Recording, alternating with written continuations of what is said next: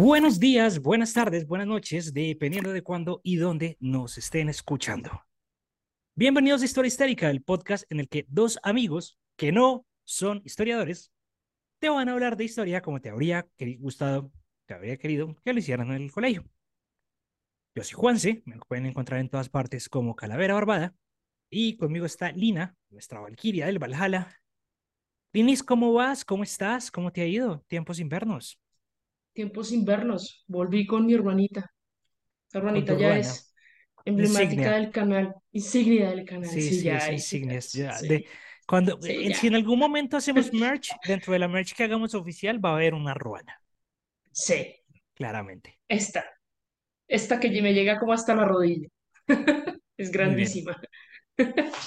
muy ¿Qué bien. más? ¿Cómo vas, Juanse? ¿Cómo, cómo van ustedes? Ey, se me lengua la traba. Todo muy bien, ¿Cómo están? Todo muy bien. Aguantando eh, enviones por parte de mucha gente. ¿Por qué enviones? ¿Y Porque eso? recuerden que tenemos redes sociales y en las redes sociales a veces llegan comentarios de mucho amor, la gran mayoría de comentarios son de mucho amor, pero cuando uno toca temas sensibles como el que vamos a tocar hoy, hay personas que no pueden quitar como su, su sesgo de confirmación y creen que es un ataque personal. Y entonces, antes de empezar, dos cosas. La primera, recuerden que estamos en todas partes como Historia Histérica, Instagram, TikTok, YouTube, eh, Google Podcast, Apple Podcast y demás. Y lo segundo es, acá no estamos atacando absolutamente a ninguna persona.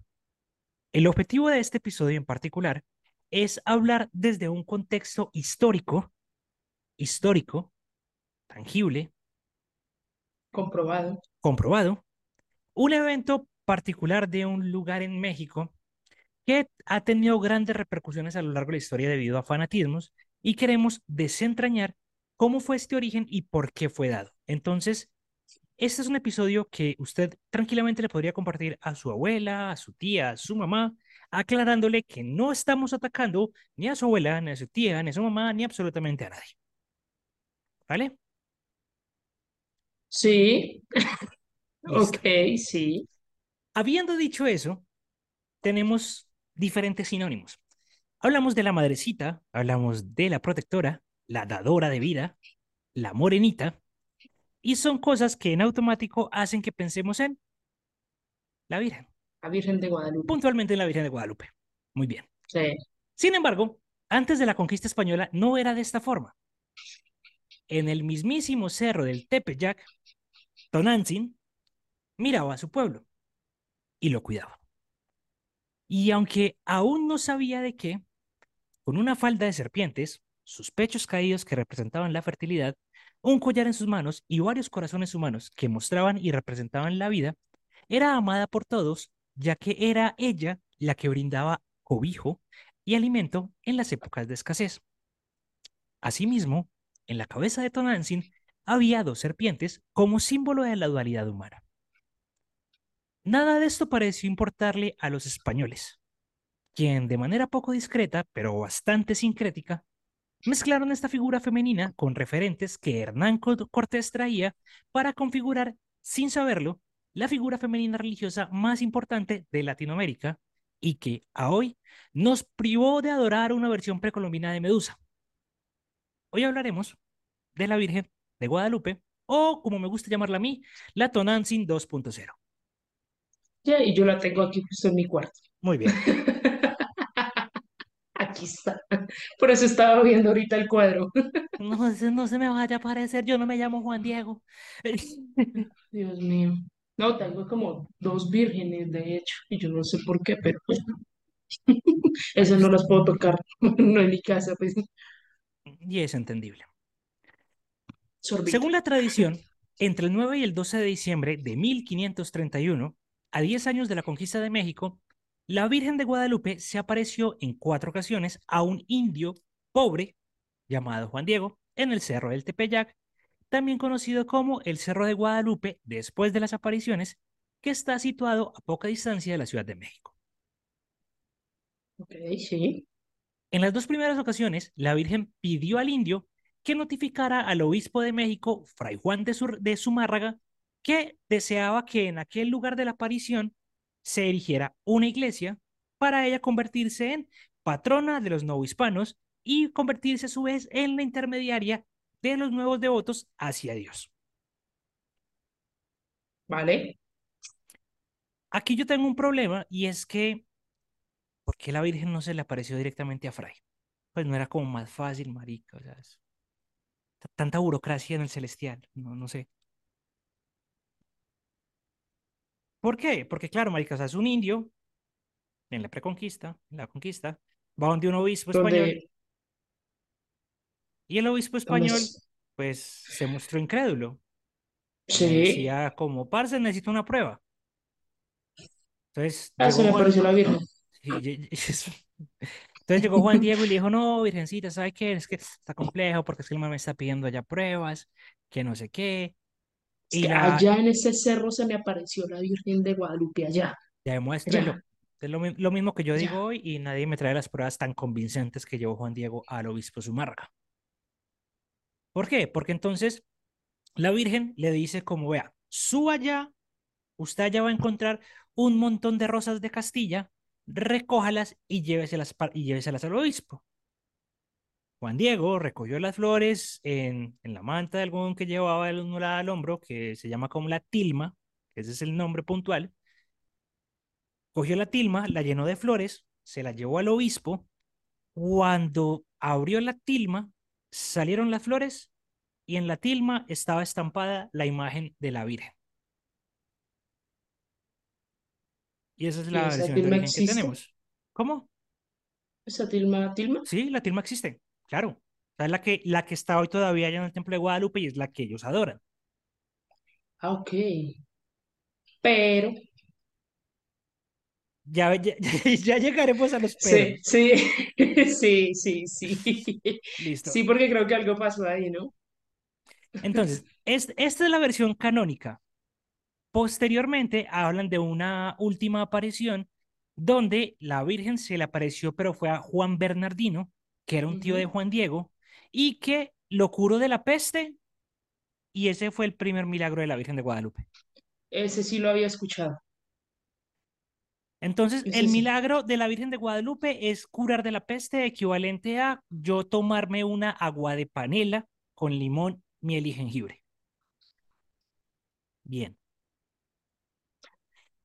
Que igual sería como contraproducente también para todo el tema de la época, ¿no? Porque estamos hablando de época de la conquista, un poquito, eh, no sé, volvamos otra vez como a esa época de la historia en donde las mujeres, digamos, si tú tenías una gripita o algo y, no sé, de pronto eh, algún familiar tuyo, alguna mujer, te daba aguapanela con limón, bruja. Pero entonces llega una deidad ¿Y te cura de la peste? y te cura de la peste. Esto no es bruja, Ya es no virgen. bruja. Exacto. O sea, es como, Doble moral que, pues, para sorpresa de nadie, algunas religiones tienen. Mm, sí, Pero bueno, todas. Mm, Sorbito. Sorbito. Tenemos que aclarar algo y es que el culto a la Virgen de Guadalupe se remonta a la primera época de la colonización española y está muy ligada con la colonización, los procesos de evangelización hacia los indígenas.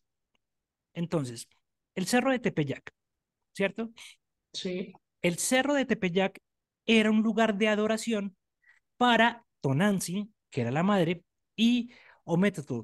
Perdón mi mexicano, amigos mexicanos. Por entonces está Tonantzin, Tonantzin sí lo sé eh, decir bien, pero es que terminan OTL, entonces es Ometeotl, con en la E, Ometeotl. Tonantzin y Ometeotl eran la pareja de dioses primigenios dentro del panteón mexica. Y entonces en el Tepeyac se adoraba a Tonantzin. Entonces era muy normal las peregrinaciones de nativos, de indios, hacia el cerro de Tepeyac para adorar a su, a su diosa Tonantzin. ¿Listo? Algo importante y es que en el cerro de Tepeyac es donde está en este momento el templo de Guadalupe. Que por cierto se está, hay como un desvío, ¿no? Nada, según ellos no, más buque, pero bueno. Ah, ok. Entonces, ¿qué fue lo que pasó? Cuando empieza la colonización, llegaron entonces eh, soldados españoles y llegaron los franciscanos. Y los franciscanos se dieron cuenta que ese cerro era ideal para montar una iglesia porque todo el mundo iba allá.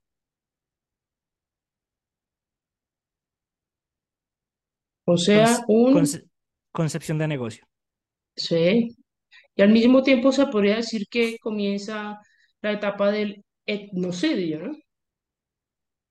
Todavía no, porque pues realmente están todavía en el tema de paz, amor y vamos a...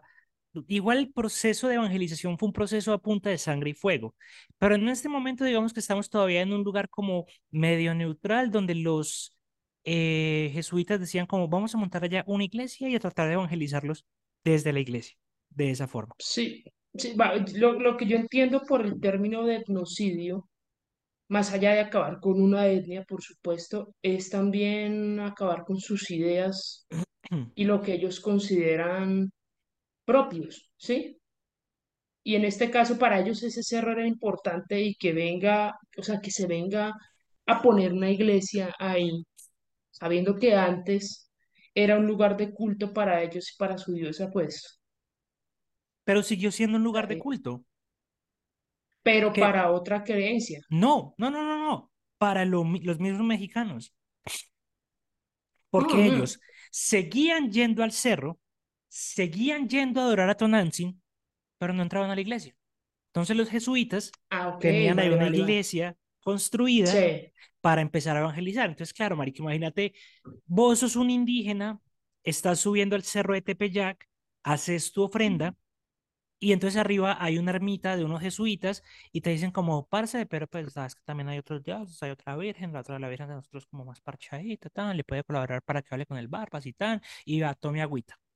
Entonces fue un proceso como de evangelización sincrética. ¿Por qué? Porque arriba había una ermita, había una iglesia. ¿De quién? Todavía no se sabe, pero había una iglesia allá y los indígenas seguían yendo al Tepeyac para adorar a Tonantzin. Todavía seguían adorando a Tonantzin, Ok, ¿vale? listo. Vale, vale, Vamos ya, bien hasta sí, ya. Sí, pero quiero hacer aquí una aclaración, porque están llegando hartos seguidores, gracias a esta man que la está rompiendo en TikTok.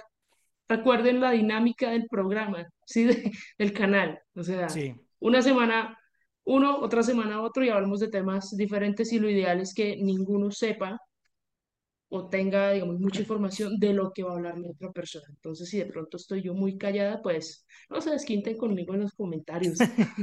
No, no, no, es que esa es la dinámica y básicamente es como si fuera una clase, estuviéramos los dos parchados tomando pola y, y tomando agüita y, y hablando Estamos fitness, estamos tomando agua, Exacto. estamos fitness. Entonces, los jesuitas querían hacer básicamente lo que ya habían hecho en algunas partes de la península ibérica, que era justamente esto.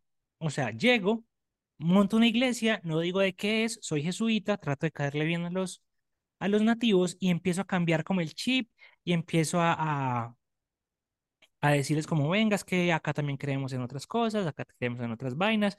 Y esta cosa la hicieron los españoles en diferentes partes de España y de hoy. O sea, utilizaron esta misma estrategia eh, con las vírgenes de Izamal en Yucatán o, para no ir muy lejos, en la Virgen de las Lajas en Colombia. Porque si tú te pones a revisar el origen de la Virgen de las Lajas y el origen de la Virgen de Guadalupe, marica, es igual. Es similar. Es, no es similar, es igual. La Virgen de las Lajas se le apareció a una indígena que iba con la hija, la hija era invidente, la Virgen sanó la hija, la indígena fue y le dijo al obispo, el obispo no le creyó, se devolvieron a buscar la Virgen y ¡pum! estaba estampada en una pared. Es igual. Y ahí construyeron, Y ahí construyeron el templo de Nuestra Señora de las Lajas en Ipiales. Que es tremendo, o sea, es una obra arquitectónica muy, muy, muy bonita. Entonces, empezamos con el tema de la construcción de una ermita. No se sabe exactamente la fecha en la que se construye esta ermita en el Tepeyac, pero estamos hablando de que debe ser más o menos en la primera década de la conquista. Y probablemente hizo parte de una de las 100 casas de Dios que construyó Fray Pedro de Gante entre 1523 y 1529. ¿Listo? ¿Vamos bien hasta ahí, ahí? sí, sí. Perfecto. Durante los primeros años de la colonización española, entonces, el culto, el culto a la guadalupana se había centrado en los indígenas, mientras la población española era devota principalmente de la Virgen de los Remedios y otras advocaciones. Entonces, la Virgen de Guadalupe fue creada única, exclusiva y netamente para los indígenas. Y los jesuitas lo que hicieron fue relacionar esa Virgen de Guadalupe con Tonantzin, para que se generara ese sincretismo de si estás adorando a Tonantzin, estás adorando también a la Virgen de Guadalupe, porque son Guadalupe. básicamente lo mismo.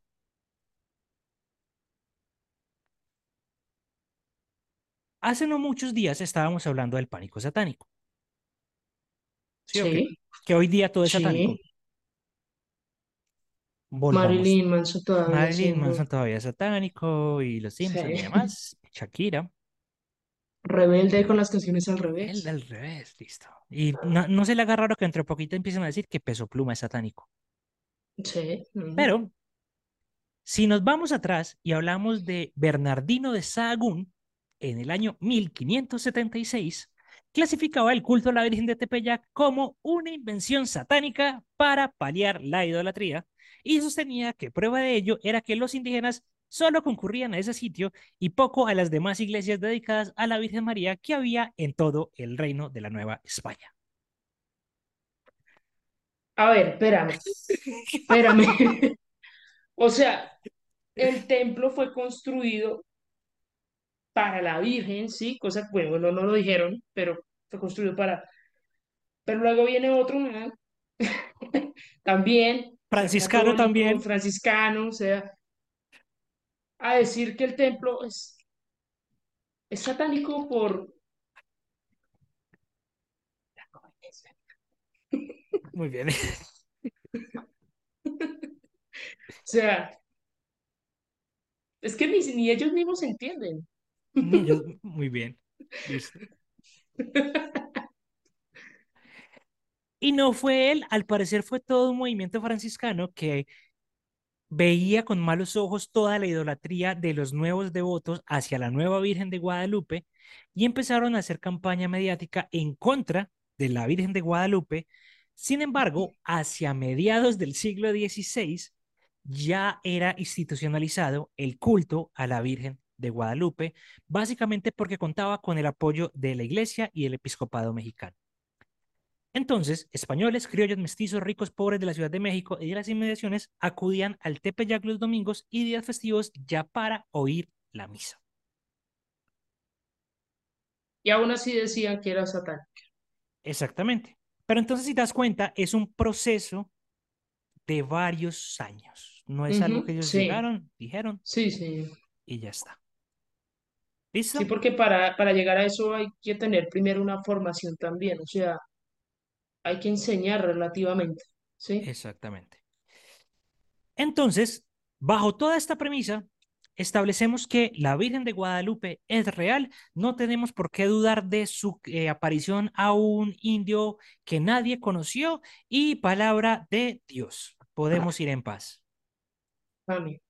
Demos gracias al Señor. Perdón. Muchas gracias por llegar hasta acá. Recuerden que somos un podcast que habla de historia, entonces vamos a poner todo en duda. Sor sorbito, iba a decir sorbito. Sor Partamos la Virgen, el... es culpa de la Virgen. Historia de origen, Juan Diego habló con Zumárraga. ¿Sí? ¿Sí o qué? ¿Quién era este man Sí. Zumárraga? Nada más y nada menos que el primer obispo de la Nueva España. Hablaba de los evangelizadores como hombres que solo pretenden hinchar las bolas y volverse a Castilla. Era un inquisidor apostólico de la Inquisición güey. española, Sorbito. ¿vale? Y nunca creyó en la aparición, ni dejó ningún tipo de prueba de la aparición. Este man escribía todo, este man tenía un diario, este man tuvo un libro que sacó en 1547, el libro se llamaba Regla Cristiana. Y en el libro Regla Cristiana de, 1900, eh, de 1547 de Fray Zumárraga, dice lo siguiente, dos puntos, abro comillas. Porque ya no ocurren los milagros. Porque piensa el Redentor del mundo que ya no son menester. Y se supone que este libro lo escribió en 1547, 13, eh, perdón, 16 años después de la supuesta aparición de la Virgen María, de la Virgen de Guadalupe. Entonces, estamos hablando de un man que fue el primer arzobispo de la Nueva España, que era un inquisidor español.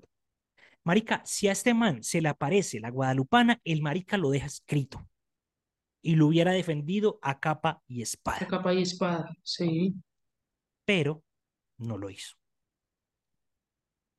Y acá venimos con la, la segunda contradicción y es, ¿por qué carajos la Virgen se aparece después de la colonización y no antes?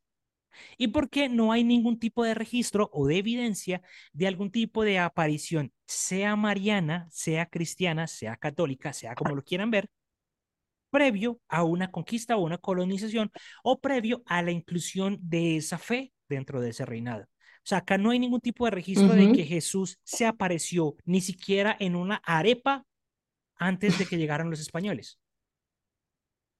Sí, eso mismo iba a decir, o sea, curiosamente se apareció después. Ah, madre, qué casualidad. Exacto. Pero ahora bien, bien, o sea, ahora viene mi pregunta entonces, listo, si este man no dejó nada escrito, ¿sí? ¿De dónde carajos salió entonces la historia? Trataron de acomodar los tiempos, porque acá tenemos un segundo problema. Y el segundo problema es Juan Diego. ¿Sí o qué? Sí. ¿Dónde nació Juan Diego? Nadie sabe. Nadie sabe. Hay personas que dicen que nació en Cuatitlán, en San Juanico, en Tulpetlac o en Tlateloco. Pero tampoco se ha comprobado la existencia de... Tampoco, no hay ningún tipo de documento que avale su existencia.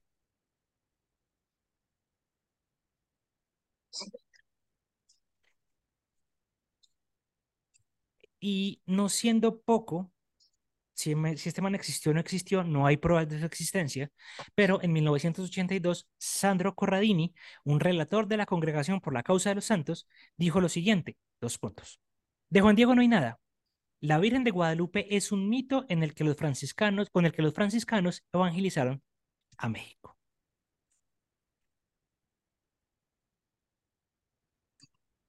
Eso tiene más, de hecho, eso tiene, eh, de hecho, eso tiene más coherencia. Totalmente.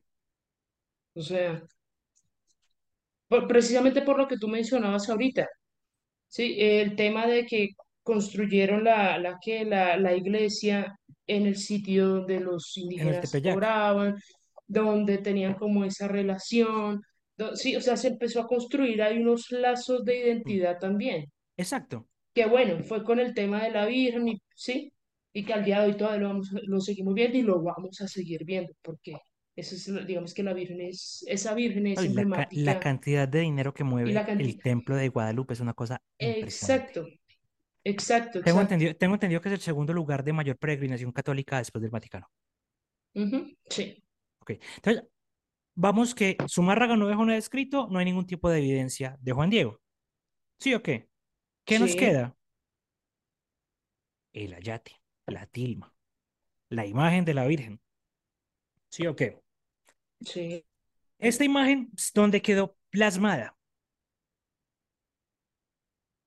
Aquí un pequeño contexto y es, exacto, entonces, haz, de cuenta la ruana que tú tienes puesta, pero las tilmas de los, eh, de los indios de México, según leí, si estoy diciendo una burrada, me perdonan amigos mexicanos, pero eso es lo que logré investigar, no tiene esta parte de adelante del pecho. Entonces la tilma solamente llega hasta acá hasta el cuello y aquí se anuda como si fuera una especie de capa. Es como una es abierta. no, ni siquiera es abierta. Es como una capa que te amarras acá al cuello y, está, y acá hacia abajo no hay nada. ¿Vale? ¿Me sigues hasta ahí? Sí, sí, sí. Perfecto. De hecho, yo tengo una así. Exacto. Pero solamente está acá, listo. No tiene nada acá, la capita y ya está. Entonces, Usualmente las tilmas le llegaban a las personas abajito de la rodilla, porque es como una especie de capa. Sí. Listo. La tilma de la Virgen de Guadalupe mide 1,80. Para que eso le llegue a debajo de la rodilla a Juan Diego es porque estamos hablando que Juan Diego medía 2 metros 30. Dos metros, sí. Una cosa más grande que vos, Y, marica. y viéndolo en el contexto, de hecho, al día de hoy, incluso los indígenas no son muy altos, ¿sí? O sea, hablando ya temas de, de, de biología y todos los indígenas no suelen ser muy altos. El latinoamericano no suele ser muy alto. Y para la fecha, el ser humano no medía más de uno sesenta y cinco sesenta y ocho como mucho, 70, unos 70 ya Unos era 70. considerado alto. Sí, Exactamente. entonces era casi imposible. Era poco menos imposible. Y vamos a meterle todavía un poquito más de, de, de sazón, batería y reggaetón a esta conspiración de Guadalupe. Juan Diego era un indígena y ¿Mm? utilizaba un ayate. En 1982 se realizó una examinación de este ayate. Los ayates de la época para las personas que eran como Juan Diego, que eran indígenas, estaban hechos con pique, con cáñamo, con prenda, con, con básicamente con cosas vegetales puntualmente. Adivine de qué está hecho el ayate de la Virgen de Guadalupe. Telar, Lino y cáñamo. Lino y cáñamo. Es decir, es un ayate hecho en lino. Lino. Un indígena no tenía cómo comprar un ayate de lino por Tenía el la materia prima tamaño. ni los elementos para, para, para manobriarla. Exactamente. Por el, ama- por el tamaño, por el material, no era un ayate, era una tela que diseñaron para pintar algo. Fin. No le busque. Habiendo dicho entonces todo esto, por su propia lógica y por su propia historicidad, podemos afirmar que se cae Zumárraga, se cae Juan Diego y se cae el ayate como algo milagroso al cual se le apareció la imagen de forma autóctona por parte de, la, de un milagro sacrosanto de que se pusieron unas rosas encima y apareció la imagen de la, imagen de la Virgen de Guadalupe Sí, por arte de magia. por arte de magia. Harry Potter lo hizo. sí, un hechicero lo hizo, básicamente. Lo que sí sabemos es que la Virgen de Guadalupe claramente es demasiado mexicana. Y eso le basta para tener toda la, división, la devoción del pueblo mexicano. ¿O no? Lo que podemos afirmar es que la Virgen de Guadalupe realmente es española y fue uno de los legados que Hernán Cortés hizo a la Nueva España a comienzos del siglo XII. Según dice la leyenda, un vaquero que respondía al nombre de Gil Cordero encontró en la ribera del río Guadalupe una imagen de la Virgen de Guadalupe, una figura pequeña y morenita, que rápidamente adquirió gran popularidad y fama en el año 1338. Es por ese motivo que le mandaron construir inclusive un pueblo. Poco más de 100 años después, los reyes católicos declararon protectora de los indios a esta señora, a esta morenita, en España. Hernán Cortés, el conquistador, traía un estandarte con la imagen de la Virgen de Guadalupe española, ya que esta imagen era adorada en su tierra, en Extremadura. Y aunque todo esto podría verse como una serie de extrañísimas casualidades, necesitamos recordar que el conquistador fue el que puso este estandarte en el templo que mandó construir. ¿Dónde? En el cerro de Tepeyac. Y ahí es donde todo comienza a tener ya un poquito Full más circle. de... Sí, sí. Aquí es cuando Eso empieza, tiene, eh, eso tiene más lógica. claro. O sea, Entonces, pues pucha, se nos va a venir el pueblo mexicano encima. Tepeyac se construye una iglesia en la parte de arriba. Hernán Cortés manda eh, poner el estandarte que se trajo desde España y con el pasar de los tiempos, según lo que alcancé a leer, eh, el estandarte se empezó como a desgastar y demás. Entonces lo que hicieron fue que contrataron a otro pintor para que le hiciera una reinterpretación a la Virgen de Guadalupe que trajo Hernán Cortés, adaptándola al pueblo mexicano. Y la representación que hizo fue una mezcla entre Tonantzin, porque es el cerro de Tonantzin, y la Virgen de Guadalupe que traía Hernán Cortés. Entonces hay ciertas diferencias que lo que hacen es convertir la Virgen de Guadalupe Hernán Cortés en algo sincrético. ¿Por qué? Porque la Virgen de Guadalupe Hernán Cortés, por ejemplo, tenía un, tenía un, niño entre brazos y la Virgen de Guadalupe no lo tiene. De hecho, el manejo de los, exacto, el manejo de los colores fue diferente, pero hay cosas que sí se conservaron. Por ejemplo, acá pregunta, pregunta de examen, pregunta de quiz, pregunta de parcial. ¿Por qué la Virgen de Guadalupe está parada sobre una luna? Puedes mirar ahí tu Virgen hacia la derecha y te darás cuenta que está parada sobre una luna. La verdad, no sé, pero siempre he tenido una duda y siempre la he preguntado y nadie me la ha respondido y es que pareciera que tuviese como unos cachos detrás, de hecho. Pero es una luna. Ah, ok. Es una luna que hace referencia desde la versión original, es decir, desde la de Cortés, es decir, desde la guadalupana española. La guadalupana española está parada sobre la luna porque eso representa la victoria de la religión católica sobre los musulmanes.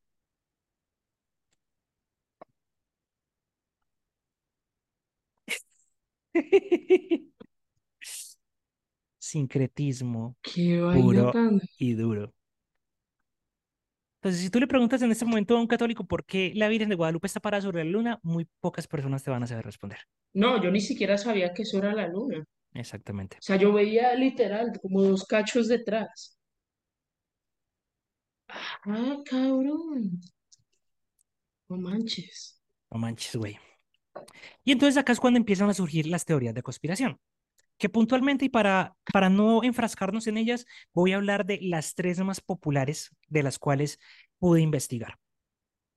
La primera, Ay, Juan, pero es que eh, la Virgen de Guadalupe e, es, milagrosa y ha, ha, resistido varios incendios. Porque es que una vez mm, el templo se incendió todo y pues a la, a la no le pasó nada, ¿cierto? Por más que busqué información sobre incendios y la Virgen de Guadalupe, encontré dos casos que son relativamente recientes. Uno de ellos fue el que provocó que pusieran escaleras eléctricas. No sé si tú lo sabes, pero en el Templo de Guadalupe hay escaleras eléctricas. O sea, hay como una bandita como las de los aeropuertos. Sí. Sí, entonces en los aeropuertos que está como esa bandita que te transporta. Sí, sí, sí así es, marica, en el, ser, en, el templo de Guadalupe, allá en Tepeyac, está esa bandita, entonces tú te montas y, te da la vuelta y para que vayas y veas la, la Virgen y te devuelvas. Eso es relativamente nuevo. Y antes de eso, pues alguien, no se sabe si consciente o inconscientemente, derramó, tumbó una vela de todas las que había ahí, eso casi que provocó un incendio, pero para ese punto digamos que ya existía el templo de Guadalupe y estaba preservado toda la cosa como está preservada hoy día, entonces pues el daño que le iba a hacer era mínimo. Y el otro incidente con fuego fue en el año 2019, aún más reciente, con mayores medidas de seguridad. Pero no se quemó, Juanse, no se quemó. Pues, sí, sí, pues, bueno, sí. Ok, vale. Fue el agua bendita. Sí, ok, sí, fue, la, la, manito de, de, de, de, Dios. ¿Listo? El segundo y el tercero. ¿Sabes qué? Sí, espérame, espérame. ¿Sabes qué sí te iba a decir? Justamente iba a preguntarte, bueno, ¿y cómo carajos esa imagen que viene de, de, la época de la conquista hasta ahora se ha mantenido intacta? Y, y ahí me lo resolviste. No, y, y pues, o sea, sumado a eso, podemos estar hablando de que no es el único cuadro que tiene ese, ese tipo de antigüedad eh, y que está preservado hasta hoy día. O sea, para poner un ejemplo muy claro, eh, la Gioconda, la Mona Lisa. la Mona Lisa está datada en 1503, inclusive es antes de, de Guadalupe. De la conquista, sí. Antes de Guadalupe. Segundo y tercero. No, pero es que si tú diseccionas eh, las estrellas del cuerpo y del, del, vestido de, de la Virgen de Guadalupe, eso te da unas constelaciones. Es una pareidolia. Porque si tú las aíslas, te vas a dar cuenta que hay un montón de estrellas random a las cuales tú le vas a poder dar la forma que le quieras dar. Fin. Eso fijo lo dijo alguien que cree en la astrología. Muy probablemente. Muy Sí. probablemente.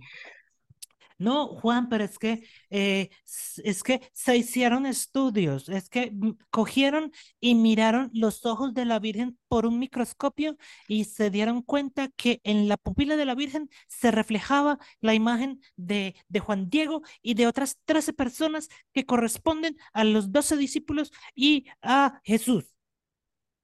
Lo puedes buscar.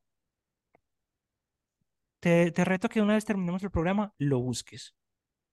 O sea, de verdad. De verdad.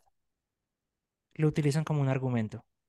Dicen que en la pupila de ella se ve reflejado 13 personas y Juan Diego, y que entonces, y que lo vieron con un microscopio y no sé qué, no sé qué. Es una fucking pareidolia nuevamente. O sea, el cerebro humano está diseñado para ver rostros. Entonces tú todo lo asocias con un rostro. Rostro. Y yo por más que le hice zoom a ese ojo, vi una especie de cara. Pues yo que lo tengo acá, No, o sea, yo, voy a yo, porque mirar. yo busqué en internet, me metí, investigué, busqué imágenes de eso de alta resolución, le hice zoom y hay uno que parece ser como una figura que puede, puede tranquilamente ser un ser humano, pero es una paridolia, o sea, no le busques. Es que, parce, así como, así como, como lo explicas, es como, por ejemplo, no sé, cuando uno tiene un montón de ropa aquí en el cuarto y uno apaga la luz y ese montón de ropa parece que fuera una persona sentada y uno se pega un mal viaje Eso ahí, un es, susto. eso O es puntualmente, es eso. Sí, o sea, eso es. Y la última y mi favorita. No, sorbito, pero es, pero es que hasta la NASA investigó a la Virgen de Guadalupe. sorbito.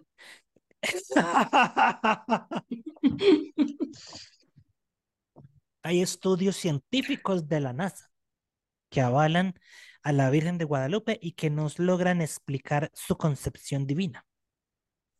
O sea, esto- o sea, seamos sinceros, la NASA no va a estar perdiendo el tiempo en eso, pero ¿Qué investiga la NASA? El el espacio, espacio. No las cosas terrestres. Pero bueno, o sea, yo soy una persona escéptica en todo sentido y yo dije como, hombre, si la NASA en un principio estudiaba el mar y ahora estudia el cielo, pues capaz que algún científico de la NASA pudo en algún momento interesarse por la figura mariana y pues y hacer algún tipo de análisis de investigación y demás.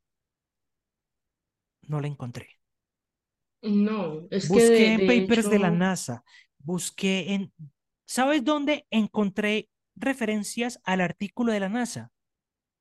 En blogs y en páginas cristianas, católicas puntualmente, donde decían, hasta la mismísima NASA investigó a la imagen de la morenita. Fin. Pero no hay ningún tipo de investigación, no hay ningún tipo de eh, eh, estudio científico. Y es importante aclarar algo y es, para que un estudio se catalogue como un estudio científico, el estudio tiene que, uno, ser realizado por un científico, dos, ser publicado, tres, ser publicado en una revista científica, cuatro, ser publicado en una revista científica en inglés y cinco, tiene que haber sido, tiene que haber pasado por una revisión de pares. Para publicar un análisis científico, tiene que pasar por todo esto. Si ni no, uno ni lo otro. Si no, no es un análisis científico. Si no es un análisis que yo me puedo sacar de los huevos. O si no es un análisis que, retomando el capítulo de los pastafarianos, el man decía que existe una correlación entre el calentamiento global y los piratas, porque a menor cantidad de piratas, mayor es el calentamiento global. Sí, Y eso es un estudio de correlación que no está publicado en ningún artículo científico porque es obvio. aquí somos pastafarianos, Somos pastafarianos, realmente. sí. Entonces, mis queridos amigos y mi querida Lina, Lamento informarte que básicamente la Virgen de Guadalupe fue un mito construido por los jesuitas durante la época de la conquista, en los cuales ellos mandaron pintar la imagen para luego darle cierto misticismo y creando toda una mitología alrededor de ella, mitología que sigue hasta hoy día. Podemos hablar que una de las acciones políticas que emprendieron todos los sacerdotes fue empezar a reemplazar todos los dioses indígenas con deidades, creando un sincretismo. Y entonces Tlaloc, Xochitl y Huitzilopochtli se convirtieron en simples analogías a las virtudes de San Juan Bautista, San Isidro Labrador y Jesucristo. Los jesuitas explicaban el mito de Huitzilopochtli como, como el mismo Jesucristo. Y esto fue exactamente lo mismo que pasó con Tonantzin, la madre de Dios, según la mitología prehispánica que se adoraba en el Tepeyac durante el mes de diciembre. Y así pues, la Virgen de Guadalupe es una más de todas las falacias religiosas que nos quitaron a Tonantzin. Sorbito. No, se me acabó. A ver, siempre lo hemos dicho, siempre lo he dicho, eh, el ser humano tiene que buscarle también una explicación a todo, ¿no? Digamos que parte de esa creencia mexicana y todo el tema. A mí lo que me gusta del pueblo mexicano es que a pesar de, de su fuerte eh, línea por el catolicismo, es un país, sí, si mal no recuerdo, es mayoritariamente católico, Sí. aún tiene como Arraigada, unas arraigado a sus creencias, costumbres de una forma muy sí, eh, exacto, exacto. Y también me parece muy, no sé, muy interesante que ellos no ven el tema de la muerte, ¿sí? Como algo malo, tampoco. De hecho, lo ven, creo, no sé si estoy, me estoy equivocando, perdónenme, mexicanos, si lo ven de pronto incluso como una diosa o algo, como algo a lo que le oran también, muy Ellos, diferente e- a, a lo que lo vemos a este lado. no, ellos tienen cierta devoción por la Santa Muerte, sería interesante hacer un capítulo de la Santa Muerte, pero no es algo que la Iglesia Católica respalde o avale. Ah, no, no, es que eso sería, mejor dicho, eso sería un milagro si llegan a No, no, eso. no, ni, ni tanto porque mira lo que pasó con José Gregorio. Uy, sí, ¿verdad? Sí, sí, sí. Sí, sí, sí, cierto. Sí. Me encanta la forma épica en la que te vas alejando. Sí, ¿verdad? Pero bueno, de hecho, me atrevería a decir que casi todas las religiones están construidas en base a otras cosas y que el ser humano quiere creer lo que quiere creer, tenga o no tenga sustento científico. De Totalmente. hecho, hay, hay muchas cosas de la religión que de verdad se investigan para saber si fueron ciertas o no, ¿sí? De hecho, por mucho tiempo se ha investigado si existió un Jesús o no. Yo digo que no existe un Jesús, existieron muchos, ¿sí? Pero no de la manera en la que no lo pinta. Pero eso ya es otro capítulo y otra historia. Eso ya sería otro, otro tema interesante. Y Aquí el duro, el duro de la religión eres tú, realmente. gracias por lo que me toca. Y amigos mexicanos, también les quiero contar que me les pienso robar una tradición suya. Entonces, acá está mi calaverita del Día de Muertos y que los quiero mucho a todos ustedes. Yo Y si son mexicanos, déjenos en los comentarios del video una imagen con una calaverita. Y si llegaron hasta acá también, hay una chica mexicana que nos, que nos sigue Mafa, desde hace un muy buen tiempo. Sí, un Mafa, saludo Mafa. a ella. Sí, sí, sí, un saludo a ella. Ah, saluda Mafa. Y si llegaron hasta acá, gracias por llegarlo, gracias por acompañarnos. Compartan este episodio con toda su familia católica. Cuéntenles un poquito de toda esta vaina. Recuerden que acá no atacamos las creencias de las personas, las cuestionamos, que es diferente, y que ustedes son libres de creer en lo que quieran, siempre y cuando no le hagan daño a ninguna otra persona ni a ustedes mismos. ¿Vale? Recordarles nuevamente que somos Historia Histérica, estamos en todas partes como Historia Histérica. También nos pueden encontrar en YouTube, suscríbanse al canal, denle me gusta, nos ayudan un montón. Estamos en Google Podcast, Apple Podcast, Anchor, Spotify, Spreaker. También estamos en Instagram y en TikTok.